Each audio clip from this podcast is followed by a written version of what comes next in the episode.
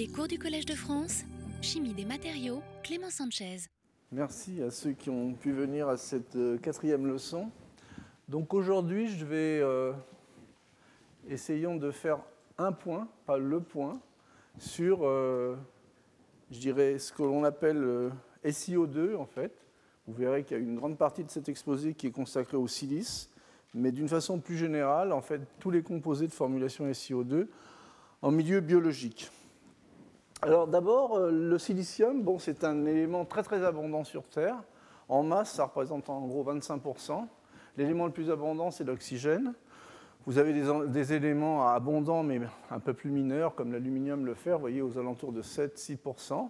Alors il est évident que l'oxygène et le silicium ont tendance à former, je dirais, un composé particulièrement stable de composition euh, SiO2 que l'on appelle euh, oxyde de silicium et que l'on trouve sous différentes formes oxydées, la silice, le quartz, certains silicates, les argiles également combinées avec, quand le silicium et l'oxygène se combinent avec des éléments comme l'aluminium ou des alcalinotéreux comme le calcium et le magnésium. Donc éléments euh, très abondants, peu coûteux, et vous avez autour de la composition SiO2 de multiples facettes. Hein.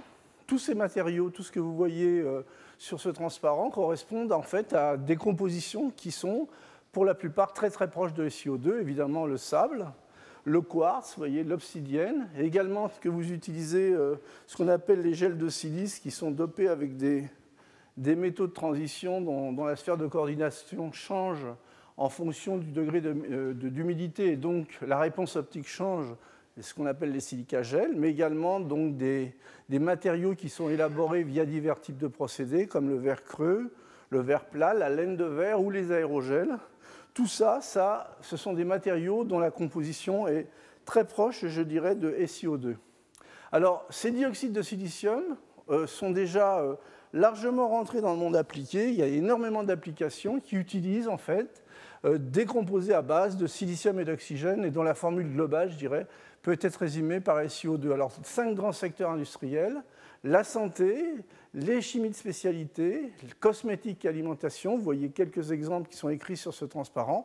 Et évidemment, du côté des systèmes cristallisés comme le quartz, l'électronique, les résonateurs, les oscillateurs.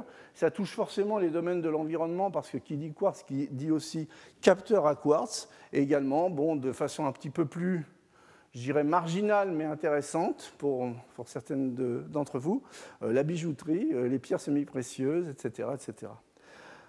Donc euh, c'est un domaine euh, très très actif au niveau appliqué. Voilà sur ce transparent quelques exemples en fait de matériaux nanostructurés dans lesquels une des composantes c'est de la silice amorphe et du SiO2. Alors euh, un rappel rapide, donc les pneus verts Michelin, bon les charges, ce sont des silices amorphes.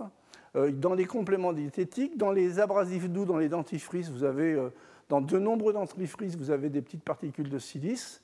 Ce revêtement protecteur de fer à repasser, ben, c'est un composite dont les propriétés, c'est un hybride dont la propriété mécanique peut être euh, ajustée grâce à l'adjonction de silice, et d'autres exemples, comme voyez les peintures, les résines dentaires, les aérogels, également les, produits pour la cosmétique. Ça, ce sont donc du côté des applications des matériaux, je dirais, plutôt amorphes. Du côté des cristaux de quartz, en électronique, vous voyez, il y a énormément de domaines qui sont impactés, tels que bon, tout ce qui concerne finalement le militaire, l'aérospatial.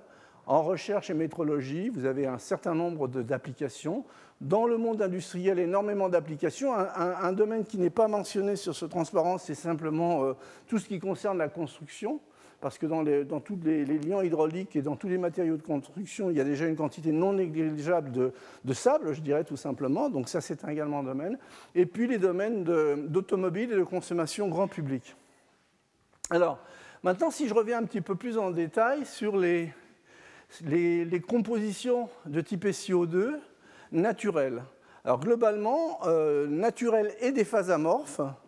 En haut, vous voyez, donc, euh, pardon, en haut se trouvent en fait des phases naturelles et amorphes telles que la diatomie, hein, qui est en fait une roche sédimentaire qui provient des diatomées. Nous en parlerons largement dans les deux prochaines leçons. Les opales, en fait, qui sont des, des cristaux colloïdaux euh, basés sur l'empilement euh, régulier de, petites particules de silice amorphes, ou bien ces phases-là qui sont également des phases naturelles amorphes, la fulgurite ou la, le châtellierite, qui sont des phases amorphes obtenues en fait par, euh,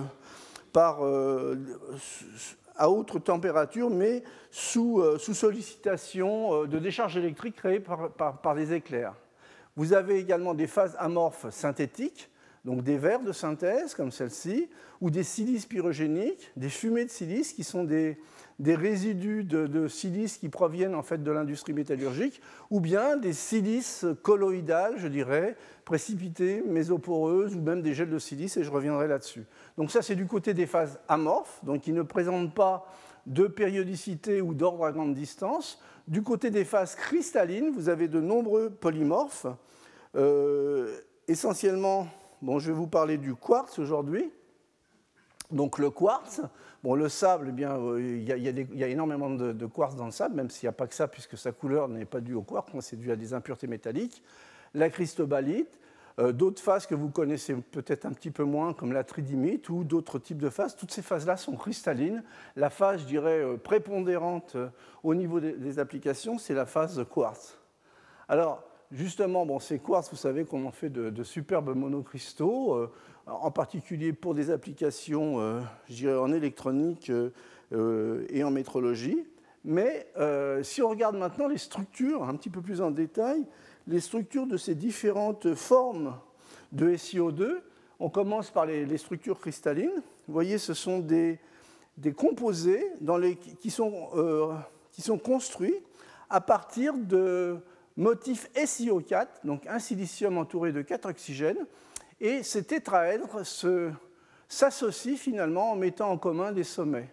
Donc vous avez différents types de phases, des phases cristallines du type quartz, ou bien d'autres types de phases qui sont également des, variations, je dirais, qui sont de la cristobalite ou de la tridymite, qui, sont, qui dépendent, ce sont des formes euh, allotropes qui dépendent essentiellement du procédé de la température, mais globalement, vous observez dans, tous ces systèmes-là, finalement, un enchaînement, un de tétraèdres SiO4. Et ces systèmes-là, contrairement à ce que vous voyez, sur ce, vous avez l'impression de voir sur ce transparent, ce sont des systèmes en hélice qui ne, sont pas, euh, donc, euh, qui ne forment pas de boucle. Alors, ce qui est important dans tous ces composés à base d'oxyde de, silicium, c'est justement le mode d'enchaînement, ce sont des tétraèdres. Donc vous pouvez imaginer que finalement, ça ressemble à, de la chimie organique. Euh, vous avez tous en tête le méthane, CH4, et les alcanes. Donc vous voyez, il y a beaucoup de possibilités de torsion, de variation angulaire. Donc forcément, ça va donner euh, lieu à toute une, famille très très large au niveau des compositions, aussi bien du côté des phases cristallines que des, phases amorphes. Donc les phases, par exemple le SiO2 cristallin, je voulais simplement vous montrer, grâce à ce petit montage qu'a fait Capucine, que finalement ce sont vraiment des, hélices. Il a pas on a l'impression que c'est une boucle, mais ce sont des hélices, vous voyez ah, Donc, grande variabilité angulaire. Alors, du côté des silices amorphes, que ce soit les verres, les gels, eh bien, à ce moment-là, vous avez à la fois des, polymères linéaires, mais vous avez également beaucoup de boucles, de systèmes fermés, cycliques, qui mettent en jeu 3, 4, 5, 6 euh, atomes de silicium. Et donc la grande différence que je ferai entre, je dirais, les structures ouvertes en boucle, cristallisées, et les structures, euh, les structures amorphes, je dirais, euh, c'est qu'à gauche, bon, les, CO2 cristallins, en fait, les surfaces générées par rupture finalement des cristaux sont très très réactives. Du côté des SiO2 amorphes, des, des silices amorphes, il faut vraiment les voir comme des polymères des polymères de SiO4, c'est-à-dire que vous allez rencontrer forcément la mise en forme, la maniabilité associée aux polymères, mais également les défauts des polymères. En particulier, vous allez avoir des polydispersités importantes, donc vous n'allez pas avoir une silice, mais n silices en fonction du degré de, la méthode de préparation, du contrôle que vous allez apporter dans votre synthèse. Et également, ce sont des systèmes de basse température en général, qui sont assez réactifs et qui réagissent avec l'eau et dont la surface se tapisse de groupements silanol et SiOH. Et très souvent, la formulation, je dirais, euh, simpliste, c'est SiO2, XH2O, simplement parce que ce n'est pas, un réseau continu de silice. L'interface prend énormément d'importance et vous avez énormément de, de groupements SiOH. Alors, lorsqu'on regarde maintenant les interactions SiO2, cellules, toxicité en fait, de ces différents matériaux, vous avez une grande variabilité des, résultats dans la littérature, et ça, ça s'explique en grande partie parce que finalement, vous avez soit des structures cristallines ou amorphes, des structures qui sont différentes. Ces structures, même quand on les regarde à un ordre, je dirais, beaucoup plus profond, eh bien, on voit qu'elles sont différentes parmi les amorphes euh, en fonction du mode d'élaboration, etc., etc. Donc, même si l'on considère que il y a d'autres variables euh, qui peuvent être euh, ajustées, comme la dose, dont je vous ai parlé déjà un grand nombre de fois, mais la plupart des articles, les doses utilisées tournent autour de la centaine de microgrammes par litre, également les temps de test. On a plus d'un millier d'articles. La seule chose qui a l'air de vraiment converger sur l'ensemble, c'est que les aspects, je dirais, toxicité de ces systèmes sont dus à, à nouveau, dans ce cas-là, à du stress oxydant, comme ce que je vous ai raconté la dernière fois, et que c'est dû à la production d'espèces réactives, de l'oxygène ou de l'azote. Alors, je vous rappelle très très rapidement ce que je vous avais dit la dernière fois, que dans les réponses au stress oxydant, on pouvait considérer qu'il y avait une hiérarchie de réponses et qu'il y avait trois niveaux de réponse. Euh, les, espèces réactives de l'oxygène sont produites normalement euh, euh, par la respiration cellulaire. Euh, par contre, lorsque vous avez, je dirais, euh, euh, une, dose de, ROS qui augmente, ceci peut être dû par, une perturbation externe. Vous avez un premier niveau de réponse antioxydant qui est, mis en route par ce, facteur NRF2 qui, en fait, entraîne une cascade de réponses enzymatiques de, niveau 1, typiquement de l'hémoxygénase ou, ou, de la glutathion peroxydase, et donc qui permettent de, contrôler finalement le niveau de ROS. Si ce, cette première, si ce premier niveau n'est pas suffisant, à ce moment-là, vous avez une deuxième cascade de signalisation qui se met en route avec ce type de, de, euh, de système euh, protéique qui ensuite donne le signal d'ouverture, je dirais, à ce qu'on appelle la pro-inflammation. Et à ce moment-là, vous commencez à avoir des cytokines avec différents types de fonctionnalités qui sont libérées. Donc ça, c'est le niveau 2. Euh, lorsque l'on arrive à peu près à stopper le système au niveau 2 et que ça redevient réversible dans l'autre sens, bah, ça reste quelque chose de contrôlable. Et puis ensuite, il y a le niveau 3, à partir du moment où justement vous avez de fortes perturbations au niveau des mitochondries, que les flux de calcium sont complètement, je dirais, euh, euh, deviennent anarchiques. À ce moment-là, bon, vous avez à nouveau des cascades de réactions, en particulier, en activation des caspases, mort cellulaire, etc. etc. C'est des choses qu'on a vues un peu plus dans le détail, je dirais, la dernière fois. Donc c'était simplement un, petit rappel. Alors maintenant, si on regarde les phases cristallines à base de quartz, euh, ce que l'on voit, c'est que ce quartz en particulier lorsqu'il est finement broyé et qu'il donne lieu à la formation de particules pulvérulantes, et ça c'est associé à, différents types de métiers, je dirais typiquement euh, euh, dans la construction, mais, d'autres également, vous pouvez lire ici à, gauche, à droite, et également bon, à, des, procédés qui sont utilisés finalement pour concasser, pour concasser finalement ces, matériaux à base de quartz. Et donc ça, ça entraîne en fait des, maladies de type silicose, hein, donc qui entraînent quand même des, des des pathologies assez, assez gênantes, bon, qui se traduisent en général par de l'obstruction des voies respiratoires, de la toux, de l'expectoration, de l'essoufflement. Et ce qui, a, ce qui, a, été clairement euh, mis en évidence, c'est que euh, en fait, ces, euh, ces, systèmes, ces, ces, maladies en fait, étaient essentiellement associées justement à un stress oxydant et en particulier à la génération de radicaux réactifs sur les surfaces natives des silices cristallines, typiquement ce type de radicaux. Dans certains cas, euh, dans les silices euh, comme le sable par exemple, ou dans les silices qui sont utilisés euh, au niveau de la construction qui ne sont pas purifiés, ce qui est normal puisque c'est peu coûteux, vous avez en plus les métaux de transition qui peuvent gentiment aider à la formation d'espèces réactives oxygénées. Et en général, donc, ce sont des réactions qui ressemblent à la réaction de Fenton, c'est-à-dire une réaction qui, dans laquelle, par exemple, le fer 2 réagit avec de l'eau oxygénée qui est produit, je dirais, qui est un sous-produit finalement des, des, réactions de l'organisme, en particulier des, réactions de type phosphorylation oxydative, et vous créez, vous voyez, ce type d'espèces réactives à base de OH point, mais également, ça peut également être des, espèces euh, euh, à base d'azote qui soient également des espèces radicalaires.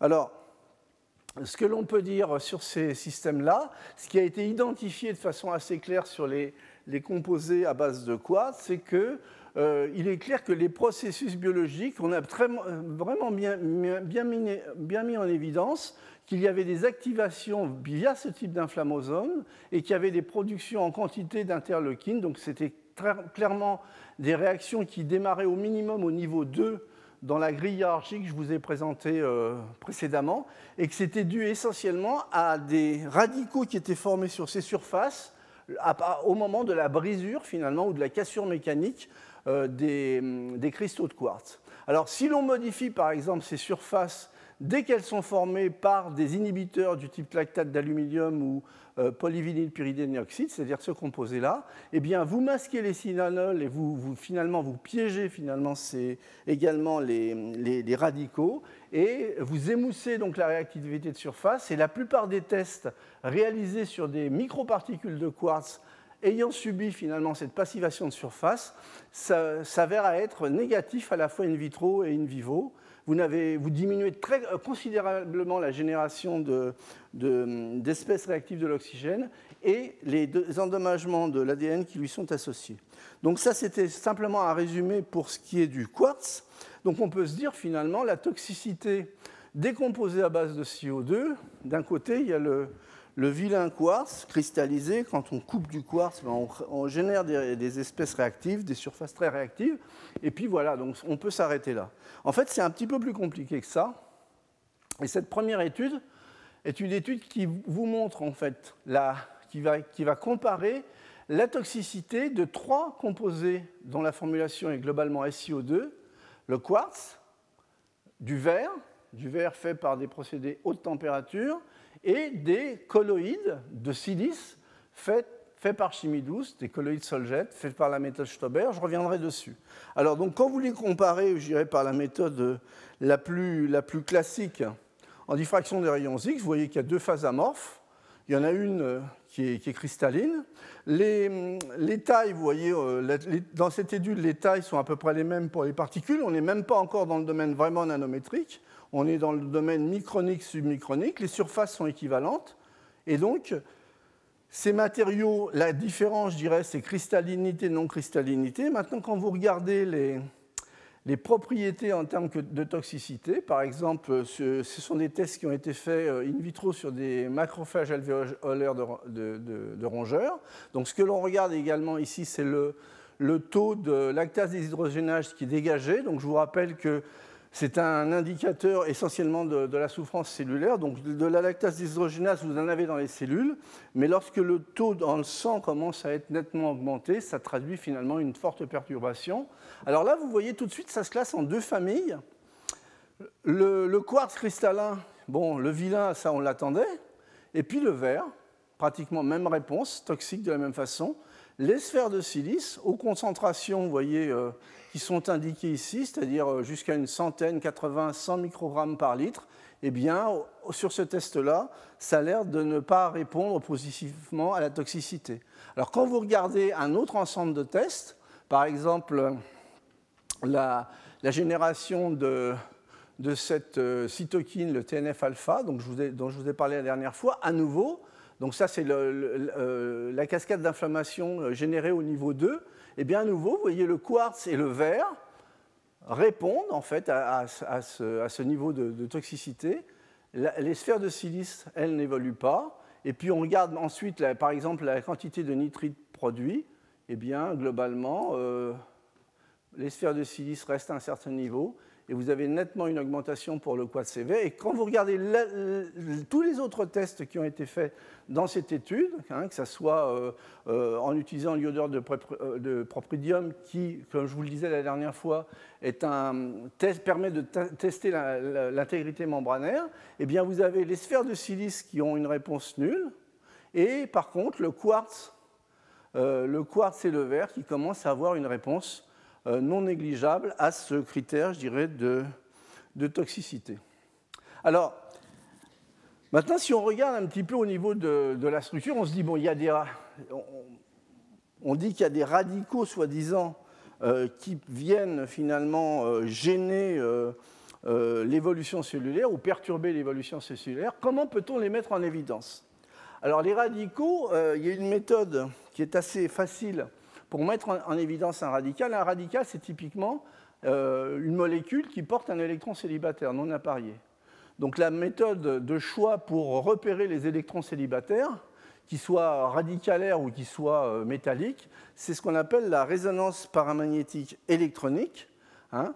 Donc en fait, ça ressemble, je dirais, globalement à de la résonance magnétique nucléaire, sauf que dans ce cas-là, vous jouez essentiellement avec euh, le spin de l'électron et pas le spin simplement du noyau. Donc vous avez un premier terme, donc je vais faire ça le plus simplement possible.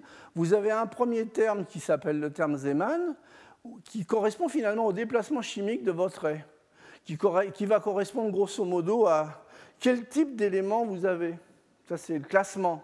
Et ensuite, vous avez un deuxième terme qu'on appelle un couplage hyper fin, qui est simplement le couplage entre euh, le spin de, l'électron et puis des noyaux qui seraient autour et qui auraient également un spin nucléaire. Et donc ça, ça va donner ce qu'on appelle des multiplicités de spins, et vous allez avoir des structures dans l'arrêt qui vont être un argument supplémentaire pour pouvoir caractériser votre, euh, votre centre paramagnétique. Alors ce que vous voyez ici à, à droite, c'est la réponse de résonance paramagnétique électronique des différents systèmes. Donc verre et quartz, on voit très clairement qu'il y a une réponse. Donc ça veut dire qu'il y a des électrons célibataires. Et lorsqu'on regarde les facteurs G, eh ben, on voit qu'il y a à la fois des, radicaux euh, de l'oxygène et des radicaux euh, euh, oxygénés mais associés au silicium. Hein.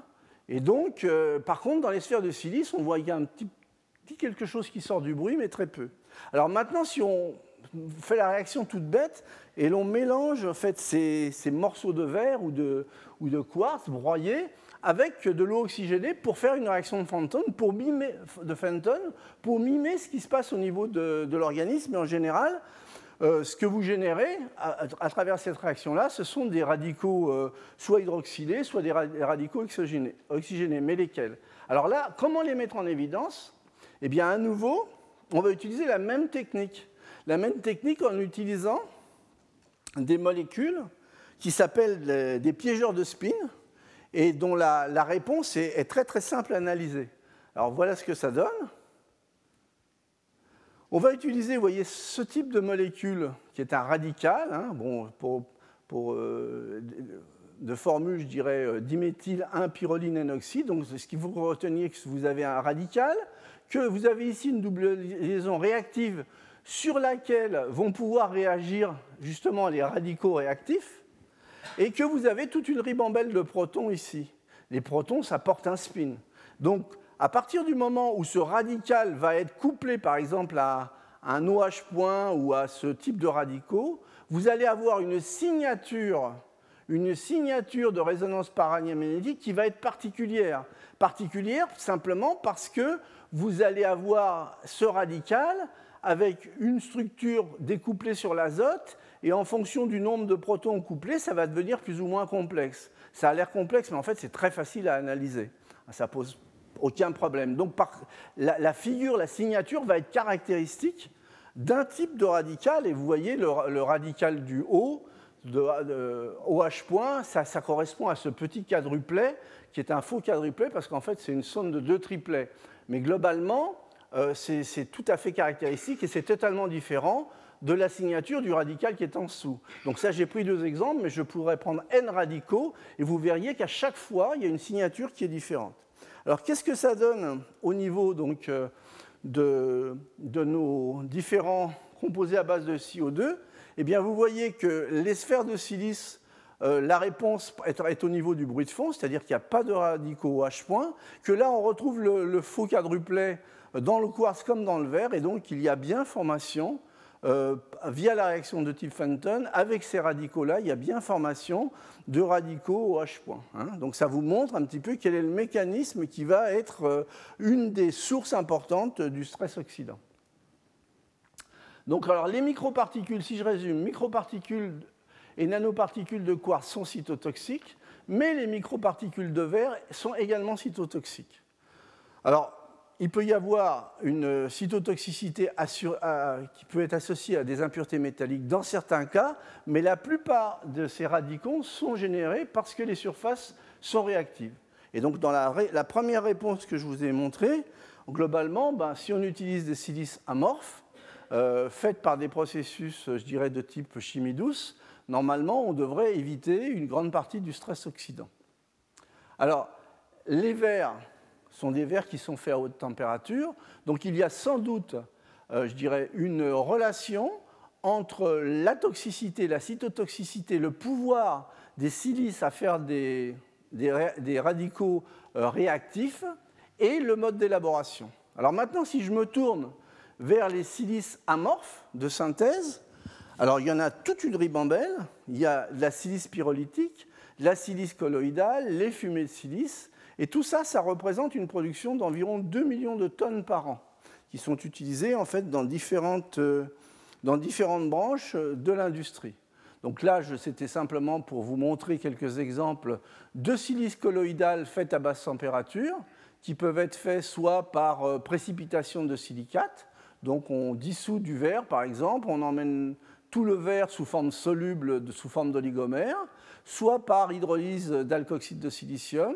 Alors, on peut la rendre également poreuse, comme dans le cas de présent, cette silice, si on rajoute en fait du savon, des tensioactifs. Et puis, il y a des silices amorphes à haute température qui peuvent être obtenus essentiellement soit via des, récupérations de fumée de silice, hein, soit par des voies de silice pyrolytique. Et à nouveau, vous allez voir que en fonction du procédé d'élaboration, bien que dans les deux cas on obtienne des silices amorphes, eh il y en a une qui va être beaucoup plus cytotoxique que l'autre. Alors, la silice pyrolytique, faite à haute température, comment la fait-on? Eh bien, vous voyez, on a un, brûleur et on part de précurseurs moléculaires en présence euh, d'hydrogène et d'oxygène. On forme par voie thermique des petites particules de SiO2 et ces particules, en fait, finalement, euh, euh, la taille peut être contrôlée en fonction du procédé, mais on obtient en général des agrégats ou des agglomérats. Donc les, tailles des particules primaires peuvent être réglées entre 5 et 50 nanomètres. En général, ces objets-là sont très peu poreux, et donc la surface, finalement, peut être ajustée en fonction du process et de, la taille. Et vous avez, elles sont euh, appelées, enfin nommées dans la littérature sous différentes sous différents noms. Alors là, ce qu'il faut bien comprendre, c'est que ce procédé, vous passez par une voie haute température, typiquement, typiquement 1200-1400 degrés, et ensuite vous avez une trempe thermique. Alors la trempe thermique, pour un chimiste des matériaux, ça veut dire quoi? Ça veut dire, attention, on va sans doute figer des structures métastables. Lorsqu'on passe par des voies à très haute température, par exemple pour synthétiser des oxydes, on sait très bien que les coordinations de, du liquide vont être beaucoup plus basses que dans celles du solide, et que si on les fige, eh bien, on va obtenir des, des oxydes amorphes, par exemple, mais ces oxydes amorphes, au niveau de la structure, vont présenter sans doute des réactivités particulières. Un, exemple qui a été énormément étudié au laboratoire, c'est l'oxyde de vanadium V2O5, qui rentre tout à fait dans ce genre de, de règles. Alors, par contre, si vous faites une silice à nouveau colloïdales, donc des petites billes de silice nanométriques, par des voies de chimie douce, eh bien, dans ce cas-là, vous allez utiliser des précurseurs moléculaires en utilisant principalement l'eau comme réactif si vous utilisez des alkoxides, ou bien euh, variation du pH si vous utilisez des, donc des silicates. Vous allez créer vos, vos petits tétraèdres de, de SiOH4 euh, qui vont réagir les uns avec les autres via des réactions de couplage, donc des premières réactions de condensation, pour aboutir à des, structures colloïdales ou des gels de silice ou des particules en fonction de la façon dont vous opérez. Mais dans ce cas-là, il est clair que vous avez une réaction de polycondensation à basse température où il y a toujours de l'eau. ce qui va entraîner quelque part une chimie beaucoup plus proche de la chimie des polymères, donc de la polydispersité, des possibilités d'équilibre, même si ce ne sont pas des équilibres parfaits, ça veut dire que ça va vous permettre d'atteindre au niveau de la structure et de l'énergie, en fait, des minimums d'énergie locaux. Hein. Vous allez pouvoir réorganiser votre matière différemment. Alors comment ça se traduit maintenant au niveau, au niveau des, aspects cytotoxicité? Alors là, ça c'est une, une, étude qui a été faite par le groupe de Brinker, dans laquelle on a comparé une silice Stauber en bleu, qui va être la silice faite par chimie douce, pour que vous vous repériez bien, et une silice pyrolytique, à nouveau une silice amorphe, colloïdale, euh, mais faite par, euh, par voie, je dirais, haute température. Donc les, objets de départ ont la même taille, c'est-à-dire que les colloïdes de départ, vous voyez, font de l'ordre de 16 nanomètres, les petites billes, sauf que dans la silice pyrolytique, eh on a des agrégats de chaînes ramifiées de ce type, mais pour l'étude, finalement, ils ont simplement déstabilisé euh, pour, vraiment comparer les choses, ils ont déstabilisé cette silice colloïdale pour en faire, vous voyez, des agrégats électrostatiques qui, qui ont finalement des tailles relativement proches et des, tailles à peu près équivalentes au niveau, du rayon de giration. Et donc, ce sont des études qui ont été faites dans différents milieux, vous voyez, donc ça, ce sont les, données physico-chimiques. Dans les deux cas, on a des, dans, les, différents cas, on a des potentiels négatifs. Et dans ce milieu de culture, vous voyez, on a des, des, rayons hydrodynamiques qui tournent autour de 200-250 euh, nanomètres. Donc les systèmes sont relativement comparables. Alors qu'est-ce que ça donne? Alors toute l'étude a été faite euh, à la fois, euh, surtout in vitro, sur deux types de cellules, donc des cellules bronchiques épithéliales humaines et également des lignées de cellules humaines qui sont de, type monocyte. Et donc l'étude porte sur la recherche finalement des causes et des mécanismes de la toxicité dans ces deux exemples-là, qui sont, je le répète, deux silices amorphes. Alors, ce que vous voyez sur ce transparent, c'est en fait le, mode d'internalisation euh, des nanoparticules dans, les différents types de cellules. Alors, il y a vraiment deux comportements différents. Là, vous avez en fait de la microscopie de fluorescence où les noyaux sont colorés en rouge, les euh, en bleu, pardon, les membranes en rouge et les nanoparticules ont été coloré par un fluorophore vert. Et vous voyez que dans le cas donc, de la silice pyrolytique, dans les deux types de cellules, eh bien, l'essentiel des nanoparticules se trouve à l'extérieur, alors que dans le cas de la silice Stauber, eh bien, vous avez une internalisation très marquée de ce type de, silice à l'intérieur, euh, à l'intérieur en fait du milieu cellulaire de la cellule. Donc vous le voyez également de façon assez nette par microscopie électronique. Ce que vous voyez ici, c'est la distribution de l'acilus pyrolytique. Donc vous voyez ici, vous avez la membrane cellulaire et vous voyez que la plupart des particules se trouvent à l'extérieur, collées à la membrane. Hein. Par contre, lorsque vous regardez avec la silice, je dirais, euh, faite par chimie douce, la silice Tauber, eh bien, vous voyez que vous avez internalisé toute une partie des particules à l'intérieur, finalement, de votre cellule. Donc déjà, il y a une différence de comportement au niveau de l'interaction entre ces systèmes nanoparticulaires de même taille et la cellule. Alors maintenant, quand vous regardez les tests de toxicité, ce que vous voyez ici, c'est le, taux de cellules mortes, en fait. À nouveau, c'est le test à base de lactase déshydrogénase en fonction de la dose. Euh, en rouge, vous voyez le nombre de cellules mortes en fonction de la dose pour de la silice pyrolytique, haute température, faite à haute température, tout du moins. La silice euh, Solgel-Stauber est ici. Deuxième test, viabilité cellulaire. Là, c'est le test euh, dans lequel on, mesure finalement l'activité de certaines enzymes de type oxydoréductase qui sont situées au niveau des mitochondries. À nouveau, ce que vous voyez, c'est que euh, la silice Stauber, donc la viabilité cellulaire, la silice pyrolytique, vous avez une chute, je dirais, assez importante, alors que globalement, vous, êtes, euh, vous restez aux, incertitudes près, pratiquement sur le même niveau avec la silice, la silice obtenue par voie sol-gel. Troisième test, ATP, hein, donc la quantité d'ATP, qui est un indicateur de la viabilité cellulaire. Et à nouveau, vous avez quelque chose qui, qui oscille, mais qui reste, euh, je dirais, à un niveau relativement acceptable, alors que vous avez une décroissance très nette pour la silice euh, synthétisés par euh, les voies pyrolytiques. De, la même façon, identique à ce que je vous ai présenté la dernière fois, euh, il y a toute une série de tests par criblage au débit, multiparamètres qui ont été faits sur les deux types de cellules. Donc euh, ça, on a vu ça en, long, en large, en travers la dernière fois. Je vous rappelle que les cinq, euh, les cinq tests de base, c'est bon, le test à iodure de propidium qui vous permet de, tester l'intégrité membranaire.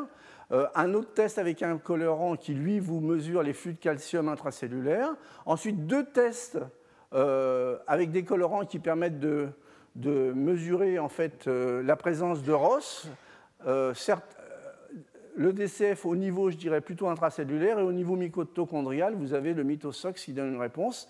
Et puis un dernier paramètre, un dernier colorant qui permet de mesurer les variations du, potentiel de membrane de la mitochondrie. C'est le, colorant qui, justement, en fonction du potentiel euh, passe les membranes et s'accumule pour former des agrégats.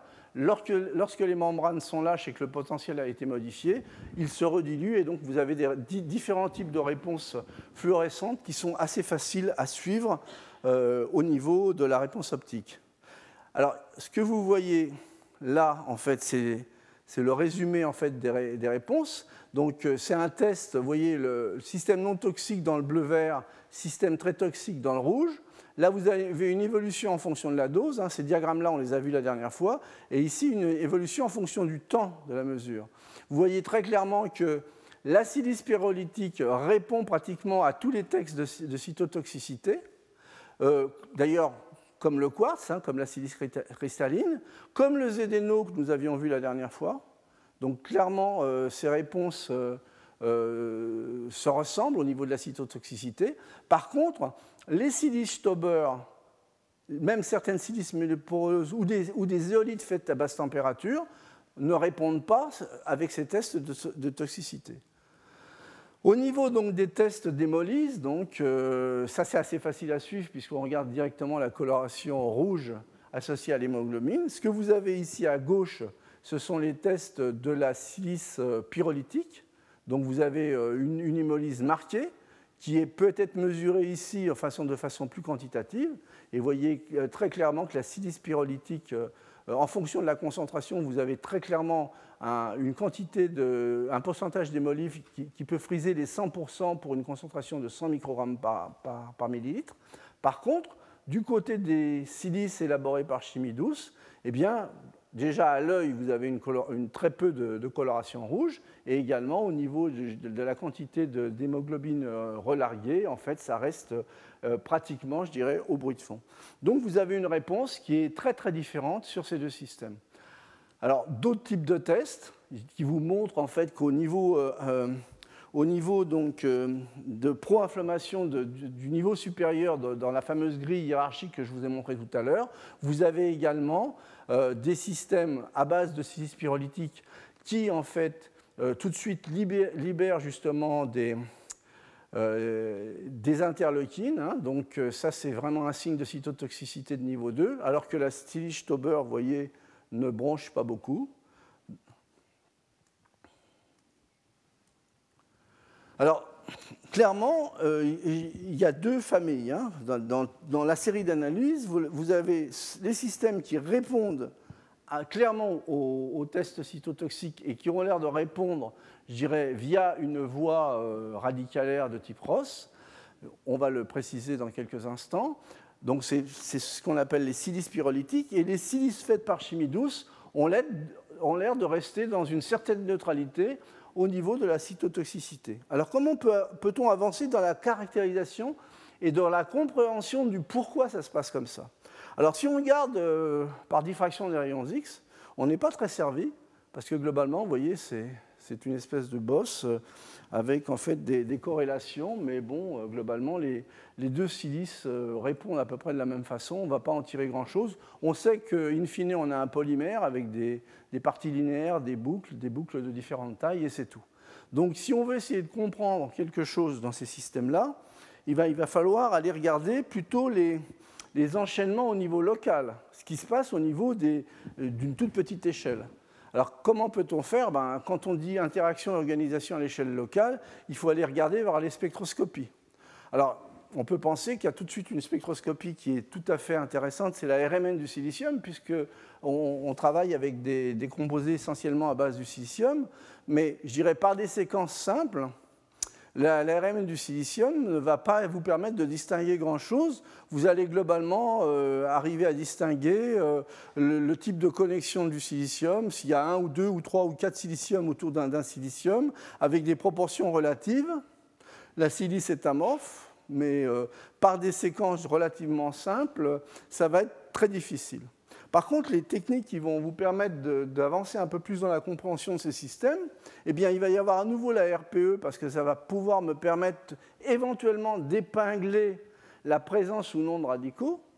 Il y a l'infrarouge qui va me permettre de, de calibrer euh, ce qui se passe en surface, c'est-à-dire typiquement la quantité de silanol ou le type de silanol que je vais avoir en surface. Et puis, je vais vous montrer que la technique la plus pertinente dans l'étude, c'est la spectroscopie Raman, qui est plus résolutive aux basses fréquences que l'infrarouge, qui va me permettre de, m'éclairer un petit peu sur la présence justement de ces oligomères et de ces boucles dans les matériaux. Alors, premier type de caractérisation RPE, on va utiliser à nouveau des, pièges à spin pour mettre en évidence les radicaux. Et donc voilà ce que ça donne. À gauche, vous avez la réponse de la silice pyrolytique, donc clairement des, radicaux OH en grande quantité. Du côté de la silice Stauber, des radicaux OH, oui, il y en a, mais en petite quantité. Et lorsque vous regardez euh, la, différence en fait, de concentration en fonction de cycles euh, déshydratation et réhydratation, et vous, voyez que très clairement, la présence en fait, euh, euh, de radicaux est très très fortement marquée du côté de la silice pyrolytique, quelles que soient les conditions de traitement. Alors qu'elle est beaucoup moins marquée, je dirais, au niveau donc de la silice de type sol-gel. Ça, c'est un premier élément. Deuxième élément de caractérisation, la spectroscopie Raman. Ce que vous pouvez voir ici, c'est en fait l'évolution de l'intensité. Ça, c'est un, ensemble de, spectres Raman associés à des références. Ce que vous voyez ici, c'est que la diffusion Raman en fonction de la longueur d'onde, ça vous permet très clairement d'identifier, par exemple, les boucles de silicium à 3 silicium, à 4 silicium, à 5 silicium, ou bien les, chaînes euh, SIO-SI, ça vous permet clairement de les identifier et de les séparer. Donc vous avez une lecture qui n'est pas idéale, bien entendu, mais une lecture au moins beaucoup plus concrète du type d'oligomères qui sont en train de former la matrice de votre silice. Alors maintenant, lorsque l'on compare les réponses Raman de différents matériaux, alors je vous demanderai simplement de vous focaliser sur ces, deux exemples-là. La silice Stauber, vous voyez, vous voyez des cycles à 5 et des oligomères, des cycles à 4, aucun cycle à 3, les petits cycles. Euh, les silices sol-gel, d'autres types de silices sol-gel mésoporeuses, il n'y a pas de cycle. Par contre, la silice pyrolytique, clairement, craque. Vous voyez cette petite bosse, et dans les silices obtenus par fonte, vous voyez également la présence de ces petites bosses. Donc il y a une grande différence dans ces deux types de structures, c'est la présence ou pas de ces petits cycles tendus. Alors maintenant, quand on regarde sur un cycle de température et de réhydratation, voilà l'évolution de la concentration en cycle à 3, les cycles tendus. Il n'y en a pratiquement pas dans la silice Tauber. Lorsque vous la chauffez par déshydratation forcément en surface, ben, vous allez former des cycles tendus. Et puis quand vous réhydratez votre silice, hop, vous retombez à zéro. Par contre, il y en a pratiquement tout le temps, quelles que soient les conditions d'hydratation, des cycles à 3, il y en a tout le temps dans la silice pyrolytique, simplement parce que vous avez des cycles dans le cœur de la silice dans le bulk du matériau. Et c'est ça qui va faire une très très grande différence.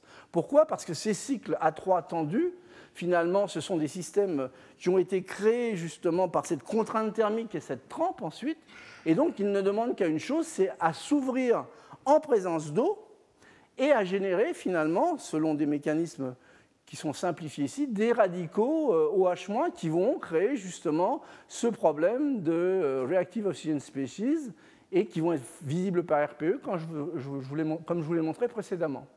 Donc en fait, c'est cette différence structurale qui est assez subtile et assez fine que la plupart des méthodologies ne voient pas, des, méthodes de caractérisation, mais que le Raman peut voir, qui a l'air d'être l'origine finalement, à l'origine de, de ce problème de cytotoxicité.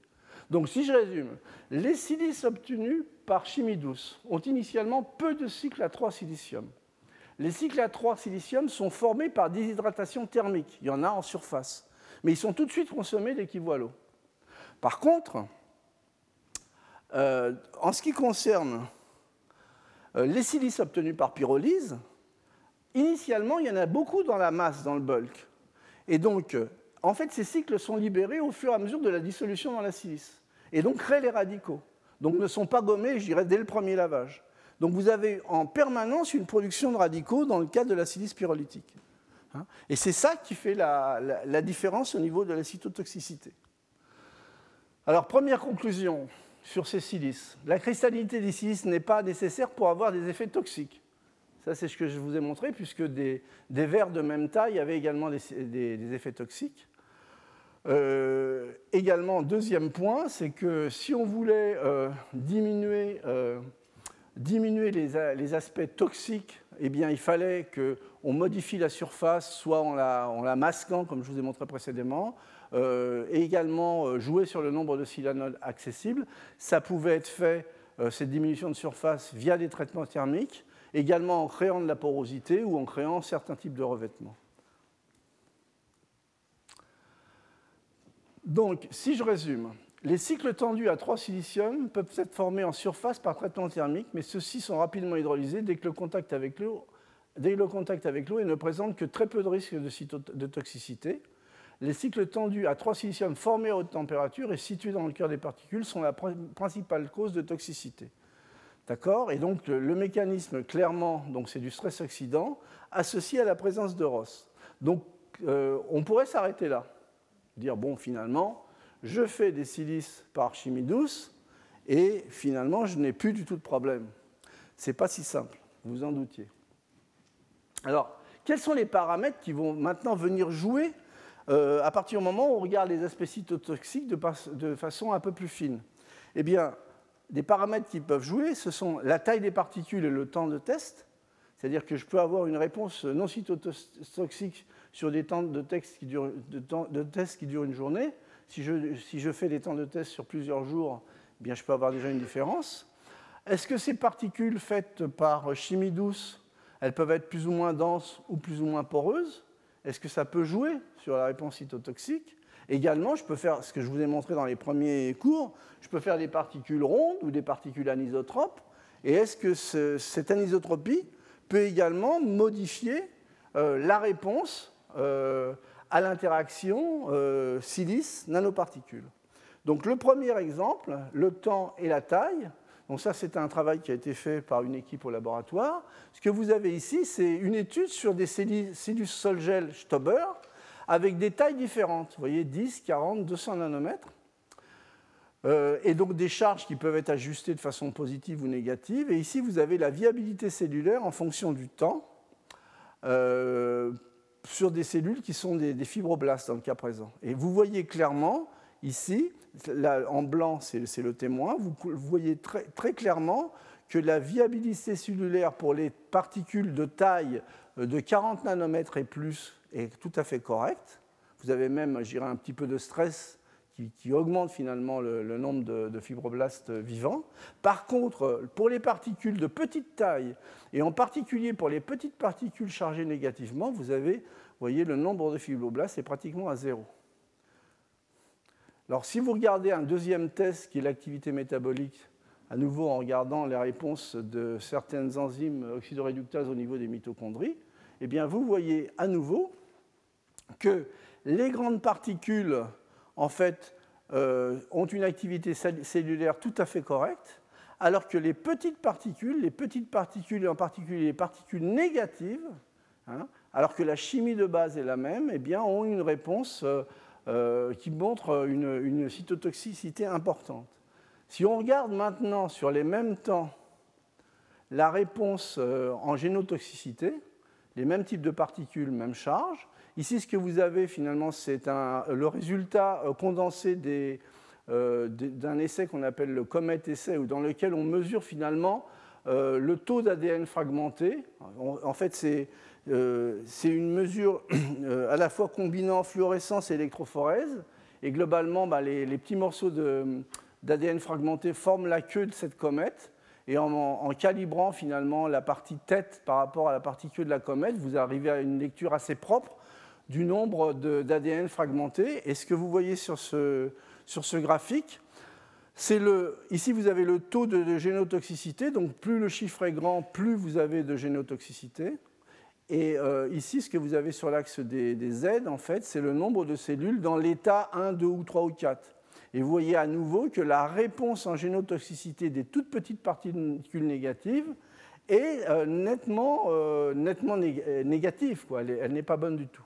Alors si je résume cette étude de viabilité cellulaire, d'activité métabolique et de génotoxicité, eh bien une réponse, indépendamment que ces systèmes sont préparés tous par les voies de chimie douce, eh bien vous pouvez avoir une réponse différente en fonction de la taille et de la charge, alors si on veut faire couper les choses de façon un petit peu grossière, je dirais que les grosses particules positives euh, globalement répondent négativement aux, tests, aux différents tests, tests, de toxicité, alors que les petites particules négatives sont nettement euh, cytotoxiques et génotoxiques. Donc ça c'était déjà une première différence. Donc vous voyez en jouant sur la taille, euh, eh bien, même, une, silice faite par chimie douce peut poser des problèmes. Deuxième aspect, est-ce qu'on peut observer des différences entre une silice relativement dense de type Stauber faite par chimie douce et une silice mésoporeuse? Alors pour ça, on va euh, calibrer en fait des particules exactement dans le même régime de taille. J'irai à la précision près, ça sera 115-120 nanomètres, hein, avec l'une une famille qui va être très poreuse et l'autre qui va être relativement dense, comme les particules de Bach-Stauber, et on va les fonctionnaliser, je dirais, avec euh, un certain nombre de groupements organiques dont je vous ai euh, déjà largement euh, décrit les vertus et les défauts dans les leçons précédentes. Alors typiquement, à gauche, une silice Stauber, la différence, et ça c'est une silice mésoporeuse. Donc pour une même taille, quelle va être la différence? Eh bien dans ce cas-là, vous allez avoir, voyez, une silice qui va être couverte de silanol, et globalement, à la taille de la cellule, tous les silanols vont être accessibles. Dans le cas d'une silice mésoporeuse, là j'ai pris un dessin qui est faux, mais c'est simplement pour vous faire comprendre. Vous voyez, dans une silice mésoporeuse, vous allez avoir des parties denses ici où vous allez avoir euh, des silanols qui vont être, pouvoir interagir avec la cellule, mais vous allez avoir une porosité énorme, plein de trous dans lesquels finalement l'interaction ne va pas être euh, possible avec la cellule. Donc même si vous dosez la quantité de SIOH globaux, parce que ça vous pouvez le faire, eh bien dans le deuxième cas, la quantité de, de accessible va être moindre parce que tous les silanols qui sont pris dans la mésoporosité ne vont pas être accessibles facilement à l'échelle cellulaire. Donc grosse différence. Alors l'étude, qu'est-ce qu'elle euh, résume?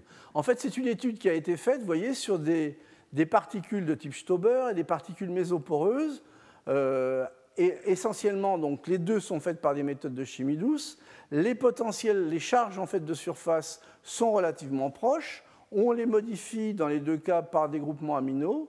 Et l'étude se fait sur trois types de cellules, hein, donc des macrophages, des cellules épithéliales, cancéreuses de, poumons et également des globules rouges. Alors la réponse, quelle est-elle? Eh bien, l'internalisation, d'une part, c'est ce que je vous avais dit dans le second cours, euh, dépend énormément déjà du type de cellule.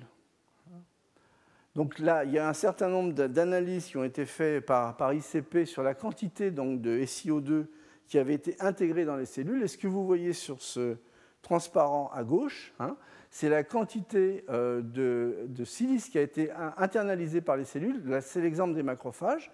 Et vous voyez à nouveau que vous avez une quantité importante de silice Tauber qui est internalisé, alors que les silices méso négatives ou positives sont moindres. Bon, évidemment, il y a une différence quand vous basculez la charge, mais globalement, vous avez une tendance générale.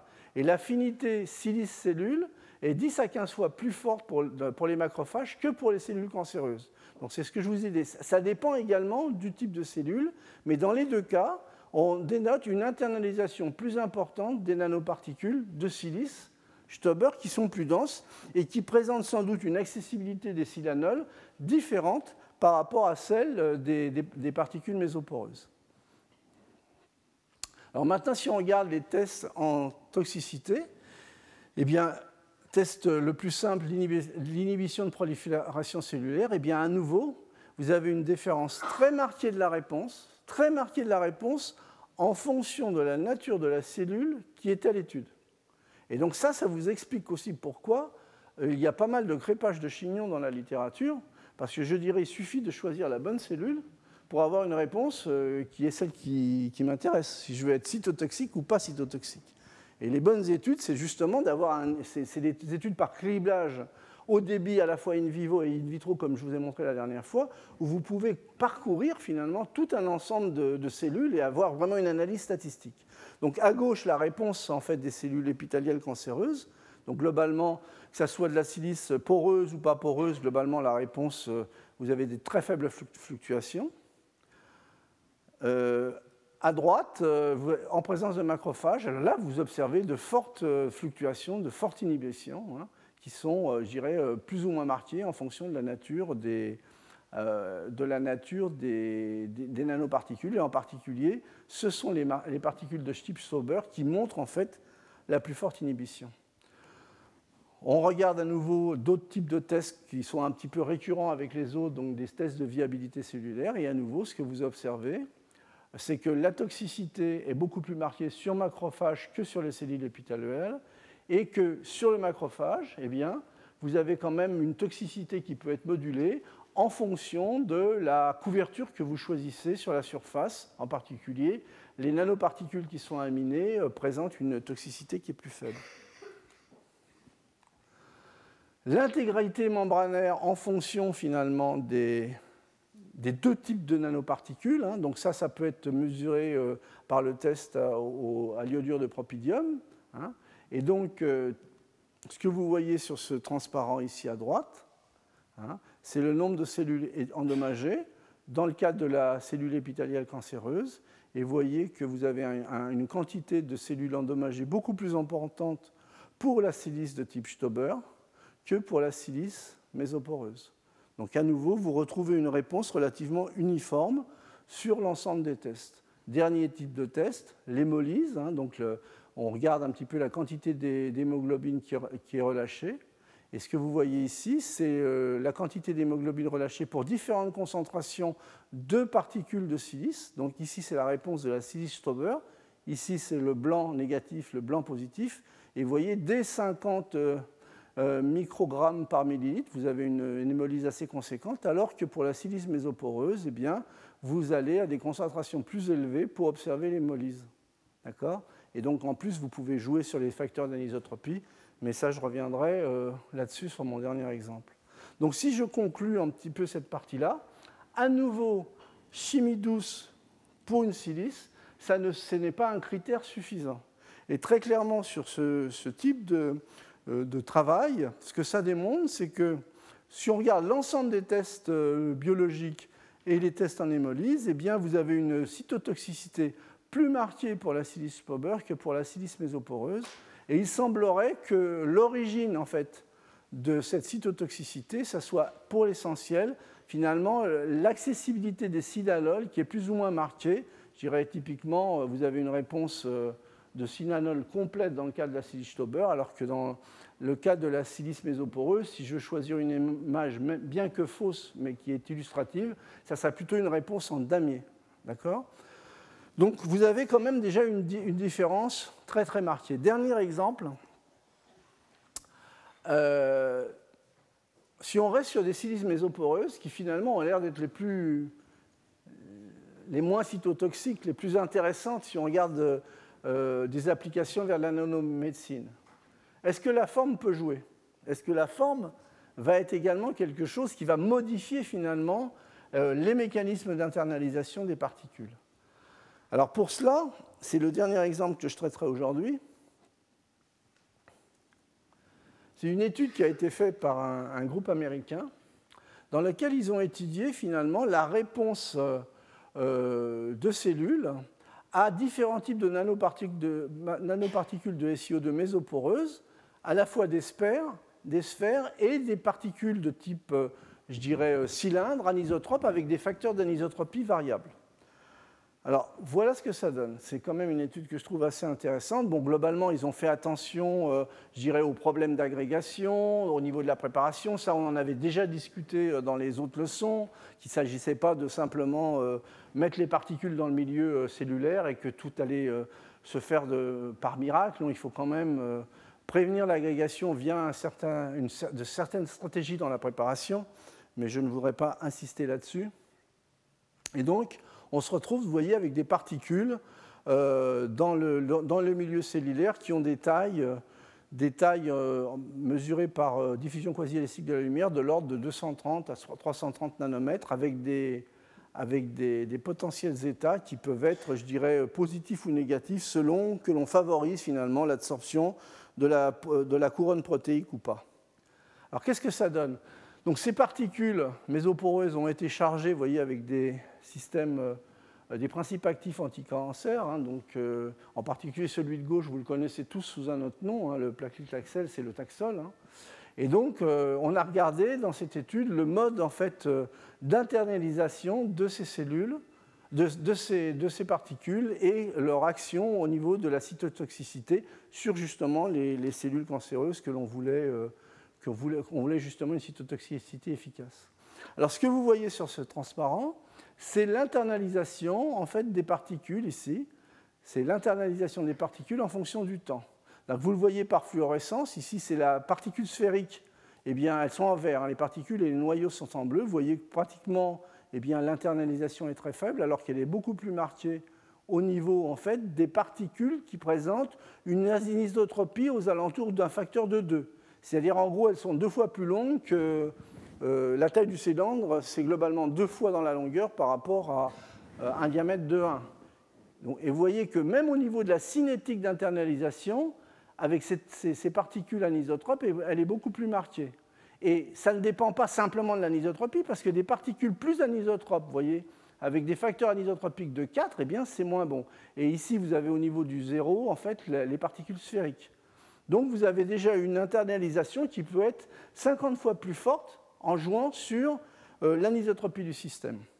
Alors, je vous avais dit dans la première leçon que lorsqu'on regardait les internalisations de nanoparticules dans les cellules, il y avait en gros deux grandes catégories, la phagocytose et la pinocytose. Parmi les, phagocytoses, il y en a qui mettaient en jeu finalement euh, euh, de, lactine, de, dans leur processus, typiquement la phagocytose et la macropinocytose, mais que pour les petits objets, les petites particules, ce qui avait été euh, souvent vu dans la littérature, c'est que le mode d'internalisation, c'est souvent en fait une pinocytose qui était médiée soit par de la clatrine, soit par de la calvéoline. Dans le cas présent, qu'est-ce qui se passe? Ben, Dans le cas présent, ce que l'on voit, ici en microscopie électronique, en présence justement de ces particules anisotropes qui ont un facteur de, l'ordre de 2, eh bien, on voit la formation de nombreux philopodes à la surface de la particule. Hein. Si on mesure en fait le nombre de philopodes par cellule, voilà le, nombre pour une sphère, le nombre pour une particule d'une certaine anisotropie, une particule beaucoup plus anisotrope, et anisotropie égale à 2, eh bien vous voyez, il y a un point singulier clairement, on trouve que le nombre de philopodes est plus, euh, est plus important. Et ça, ça pourrait être simplement dû au hasard. Alors, si on, regarde encore de plus près à la microscopie électronique, vous voyez, on voit ce genre de, de avec une forme tout à fait spéciale et les particules anisotropes avec un facteur 2 et quelques d'anisotropie qui sont calées là. Ça nous fait euh, fortement penser à un processus de type euh, macropinocytose, donc qui, nécessite en fait l'activation euh, des filaments d'actine. Alors bon, ça c'est simplement une vue de la microscopie électronique, et on pourrait dire, bon, bah, on a été regardé dans le coin qui nous intéressait, mais est-ce que les mécanismes biochimiques sont-ils en accord euh, avec une ingestion en fait, des nanoparticules pour ces anisotropies données via de la macropinocytose? Alors là, il y a toute une série de tests qui, ont été faits, bien entendu. Ce que vous voyez ici, c'est euh, le pourcentage d'internalisation cellulaire et ici le nombre de philopodes par, cellule, soumis finalement à certains réactifs biochimiques. Alors typiquement, euh, on a étudié l'internalisation de ces nanoparticules en présence de ces molécules biologiques d'amyloride qui sont des inhibiteurs de la macropinocytose. Et là, on voit que la réponse, globalement, eh ben, elle est fortement diminuée. Euh, non, pardon. Juste. Oui, oui, non, elle n'est pas du tout diminuée, pardon. Euh, également, on fait des tests en inhibant en fait, le système avec la philippine, qui est un système qui inhibe un des mécanismes compétitifs avec la calvéoline. Également, troisième test avec la, la cadavérine, qui permet d'inhiber en fait les puits recouverts de clatrine. Donc un par un, vous voyez, il n'y a aucun effet sur l'internalisation des particules anisotropes. Un par un, on élimine tous les mécanismes compétitifs. On prouve également, en faisant une variation essentiellement euh, de température et puis en, jouant sur les aspects énergétiques par euh, des inhibiteurs euh, NAN3 des oxyglucose, que le mécanisme ne dépend pas de l'énergie. Et donc, avec cet ensemble de données, à la fois des données visuelles par fluorescence, des données visuelles par microscopie électronique en transmission et des données biochimiques, eh bien on peut, j'irai dans ce cas-là, euh, confirmer que le mécanisme, en fait, c'est un mécanisme associé à une internalisation par macropinocytose. Donc ici, maintenant, on regarde l'efficacité du traitement sur cellules cancéreuses. Ce que vous voyez ici, c'est la viabilité cellulaire des nanoparticules lorsqu'elles sont vides de, médicaments. Donc globalement, vous avez une réponse aux alentours de 100% pour la plupart des cellules et du témoin, ce qui semble logique puisque vous ne traitez pas. Et ici, vous avez un traitement de cellules en présence de nanoparticules chargées avec les, médicaments anticancéreux. Et ce que vous voyez très nettement, à nouveau, c'est que celles qui gagnent un peu le concours, ce sont justement ces fameuses particules anisotropes hein, qui présentent finalement euh, l'effet de traitement le plus conséquent avec la cinétique la plus, intéressante, même pour des doses qui sont relativement euh, minimales. Donc vous avez une plus grande efficacité du vecteur sur ce vecteur fait par chimie douce qui est mésoporeux et qui présente une certaine anisotropie. Donc, si je résume l'ensemble des quatre leçons que j'ai faites précédemment, qui tournaient autour de l'interaction euh, cellules-nanoparticules, euh, dans le cadre de la nanomédecine, il semble qu'il y ait un certain nombre de données, je dis bien il semble, parce qu'il faut toujours être prudent, qui, convergent vers l'utilisation euh, et l'intérêt finalement de silice, d'une part faites par chimie douce, d'autre part faites de type mésoporeuse, éventuellement je vous, le rappelle, en évitant les surfactants du type CETAB, etc., euh, qui posent des problèmes, mais ça, je pense que tout le monde a compris. Et donc, si on regarde l'analyse des données de la littérature, eh bien, on voit que ces travaux-là sur les silices mésoporeuses à l'interface bio, ils ont démarré en 1983. À partir de 2001, vous avez les premiers euh, travaux de Lean en particulier, où les gens ont commencé à les utiliser dans des approches beaucoup plus euh, proche, je dirais, de la, de la nanomédecine en tant que vecteur, où les gens ont commencé à contrôler la taille, la forme des objets, les fonctionnalisations de surface, les stabilités colloïdales. Donc vous avez toute une ribambelle de, travaux. Par contre, vous avez à partir de 2004-2005 vraiment des études in vitro hein, qui ne se contentaient pas, je dirais, de, développer de la chimie colloïdale. Donc là, euh, le relargage contrôlé, les aspects cytotoxicité. Plus récemment, euh, à partir de 2007-2008, vous avez la complexification de ces systèmes en ajoutant par ajout d'autres types de sondes fluorescentes, euh, magnétiques, pour faire de l'hyperthermie, pour faire de l'IRM, etc. Et également l'arrivée, à partir de 2008-2009, des méthodologies de criblage au débit. Et ça, j'y crois très très fortement. Hein. Et plus récemment, je dirais à partir de de 2010, eh bien là, vous avez vraiment une amplification des études in vivo et une amplification des études par criblage au débit, à la fois in vitro, mais également in vivo. Et si un jour ces systèmes-là peuvent déboucher sur quelque chose, je veux rester prudent, c'est parce que finalement, il faut absolument utiliser au mieux en fait ce type d'approche parce que ce sont des milieux qui sont très complexes. Vous avez vu que les réponses peuvent dépendre de la chimie de la particule, de la structure, donc ça on arrive toujours à l'expliquer, mais ça va dépendre également de la forme de la particule, même si on reste dans des domaines de taille euh, nanométrique, ça va dépendre également du type de cellule. Donc si on veut vraiment un jour déboucher dans ce domaine, on ne coupera pas à faire des études, je dirais un petit peu... On ne peut pas s'arrêter à faire du bricolage, c'est ça que je veux dire. Il faut absolument faire ce type d'études de façon systématique, même si ça prend du temps. Je termine donc sur le transparent euh, que je préfère, donc les nanomédecines, promesses et questionnements. Donc vous avez vu au cours de ces quatre leçons un, certain nombre de pour, et, je n'ai pas été, euh, je n'ai pas du tout masqué un, certain nombre de contre également au cours de. Donc mieux comprendre pour mieux maîtriser, ça évident, ça c'est évident, je dirais. Donc ce qui, ce qui est vraiment, ce dont on a vraiment besoin dans ce domaine-là, mais je pense que dans tous les domaines émergents, euh, actuellement en science, c'est vraiment de mettre en œuvre des approches systémiques. On ne peut pas se contenter de regarder les choses par le petit bout de la lorgnette si on veut vraiment avancer dans ce genre de domaine. Mais il y a d'autres domaines, il n'y a pas que la, nanomédecine euh, à base de, systèmes nanoparticulaires, c'est l'ensemble des aspects scientifiques. On a vraiment besoin de, mettre en œuvre des approches systémiques, donc pluridisciplinaires et systémiques. Voilà, je vous rappelle simplement euh, qu'il y aura un petit colloque le 17 mars 2015 où vous, allez avoir de, nombreuses illustrations intéressantes de thématiques qui se situent à l'interface chimie des matériaux, biologie et médecine. Donc les quatre premières leçons de cette année, bon, c'est la dernière. Je vous parlerai plus de cytotoxicité, etc. a priori. Donc les deux prochaines leçons, je vous parlerai de silice à nouveau, mais à travers en fait, des microalgues euh, euh, photosynthétiques qui sont les diatomées. Il y aura une première leçon dans laquelle je vous décrirai un petit peu la beauté de ces objets et puis ce que l'on connaît aujourd'hui sur les mécanismes de formation. Et puis une deuxième partie où j'irai un peu plus vers la nanotechnologie et ce que les gens essayent de faire au niveau de la construction de nouveaux matériaux. Voilà, je vous remercie pour votre attention. Retrouvez tous les enseignements du Collège de France sur www.colège-2-france.fr.